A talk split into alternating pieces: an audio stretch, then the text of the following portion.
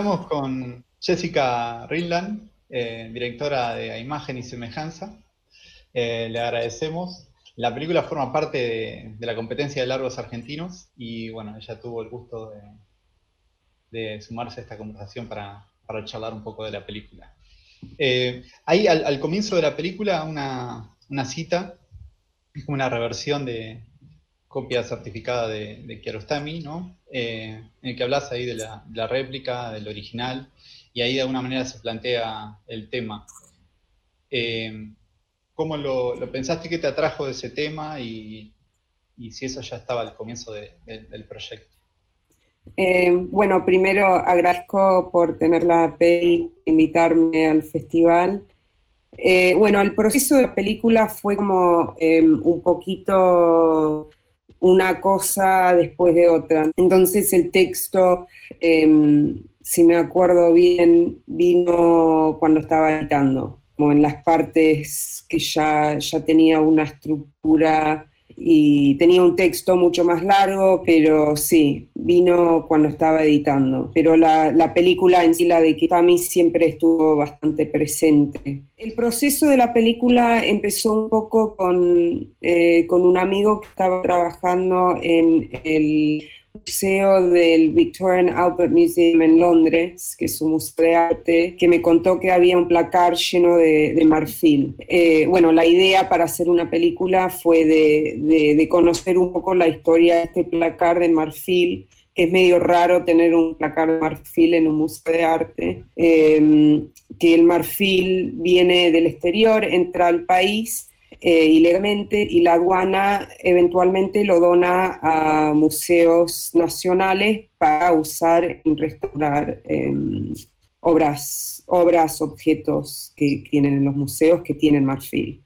Em, y cuando empecé un poco a investigar sobre el tema de, bueno, de, conservación más en general. Eh, ahí yendo a varios museos em, conocí o empecé a conocer como este acto de replicar. Em, y no solo como el acto físico de replicar una obra y hacer como una obra física, pero también como, eh, por ejemplo, en un museo leía unos eh, textos, unos papeles científicos que escribían los conservadores ahí, eh, un conservador en particular, Tony Siegel, que hablaba sobre una escultura, estaba estudiando cómo arreglar una escultura de Bernini y describía eh, la mano, cómo usaba Bernini la mano para, para como manipular la arcilla, que usaba, por ejemplo, su dedo gordo en vez de su dedo pequeño para mover la arcilla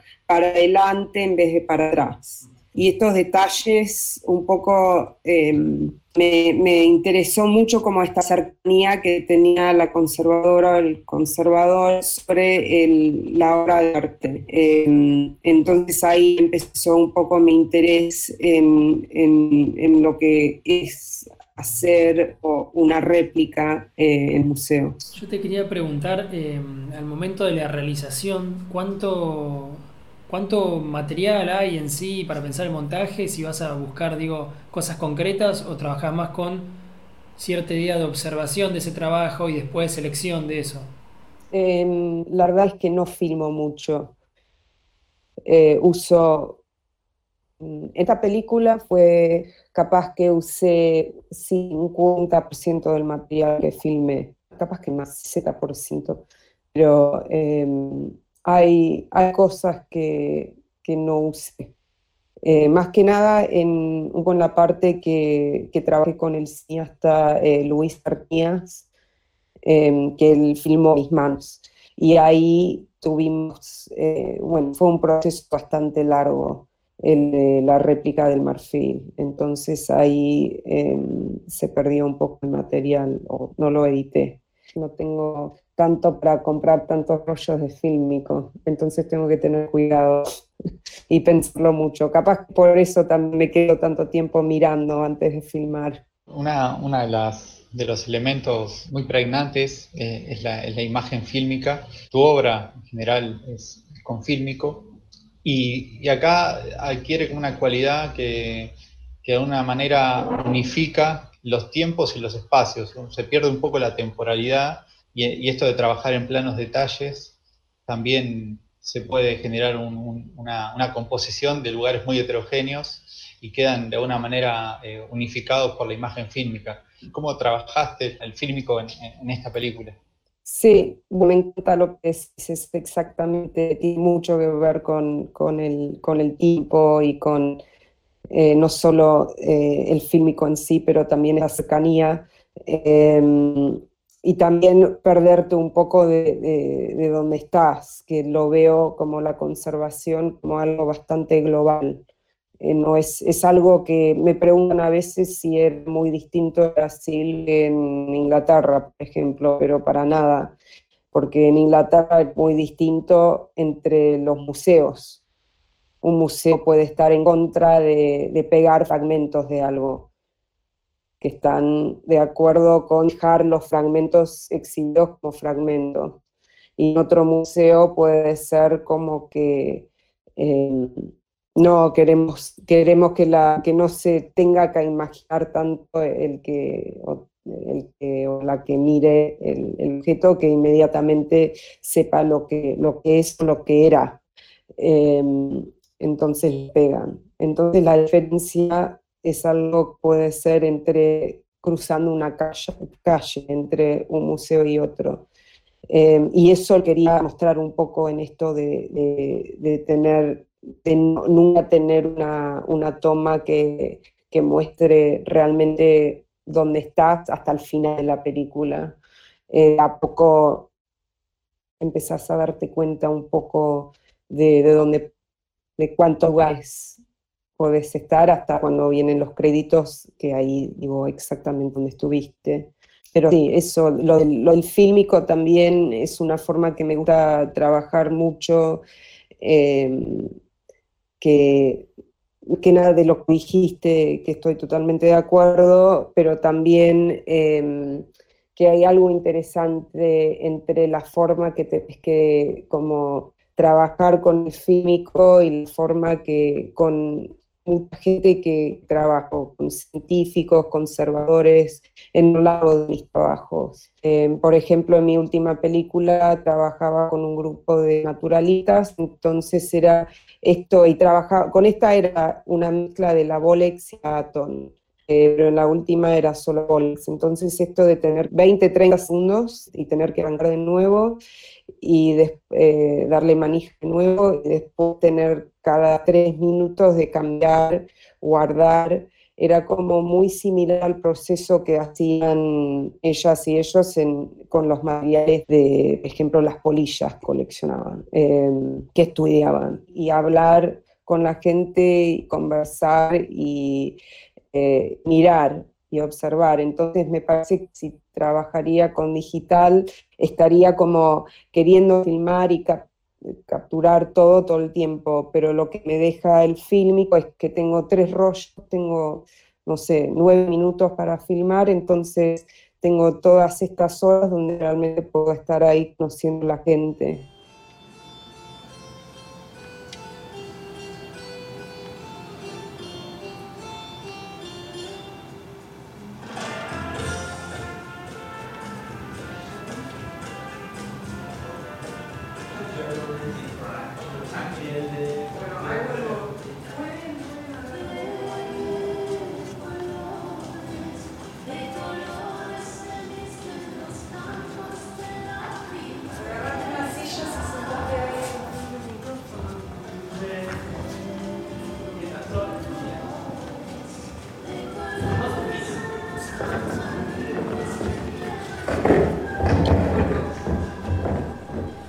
Yo pensaba un poco en esto que decías de la imagen como más pensada como una unidad en sí, como algo más universal.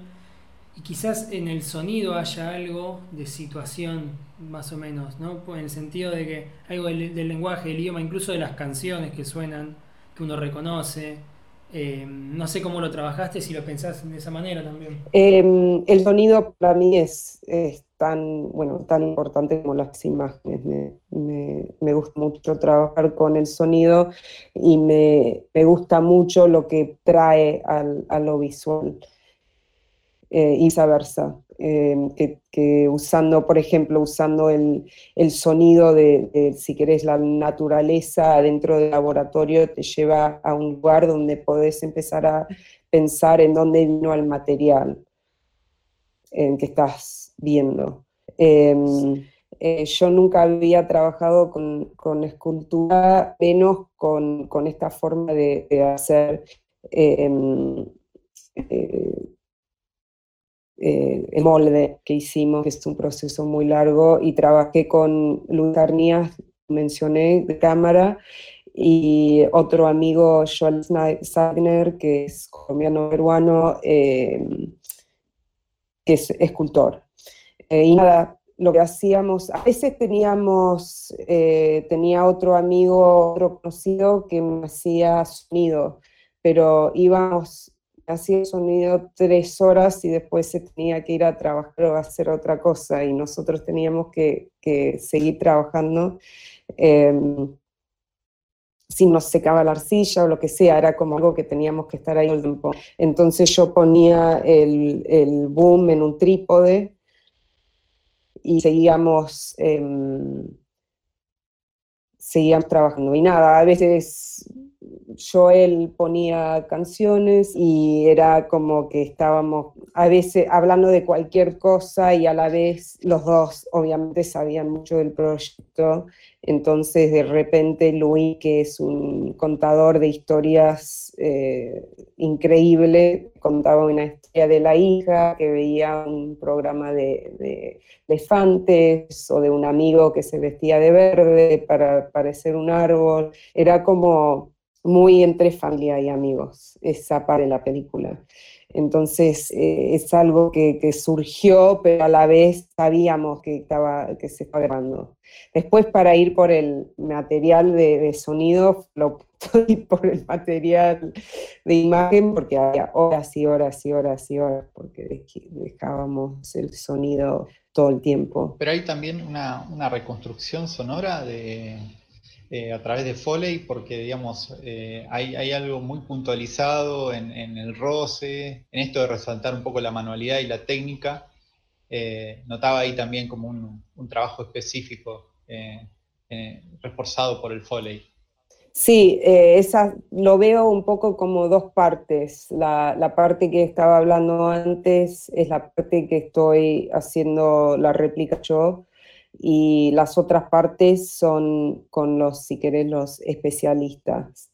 Em, y toda esa parte con los especialistas, yo hice el foley, em, agarré todos objetos parecidos o no parecidos de lo que veía y me ponía a como replicar los gestos de, los conservadores. Entonces, hablando de nuevo un poco de esta, de esta idea de replicar, seguía replicando con el sonido del Foley también eh, los, los, sonidos manipulados del medio ambiente, que, para mí fue muy importante esas partes del laboratorio porque me interesaba más eh, que la persona que lo vea em, piense más en, en, dónde vino el material de, que de dónde vino el objeto. Por ejemplo, en las escenas que está em, arreglando esa caja de marfil, em, pensarías dónde vino esa caja, qué es esa caja y qué se usaba. Pero con poner esos sonidos que viene del medio ambiente es como más de dónde viene este marfil, pensar un poco más en el elefante o en ese espacio. Sí, también imagino que eh, fue toda una decisión cuando empezabas a abrir el, plano y que entren otros elementos, o cuando sentías que por ahí el plano de detalle ya pasaba a ser una limitación, necesitabas algo más.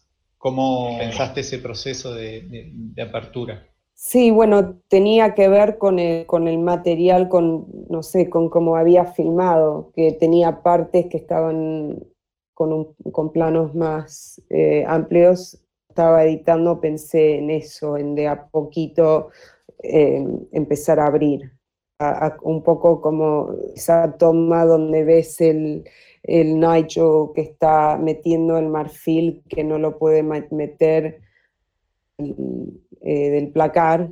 Em, lo veía además como, una, como un poco un respiro también un poco cómico es ese momento. Entonces eh, es un, como un respiro bastante profundo que puede ser, hacer el, o la que, la que esté mirando la película.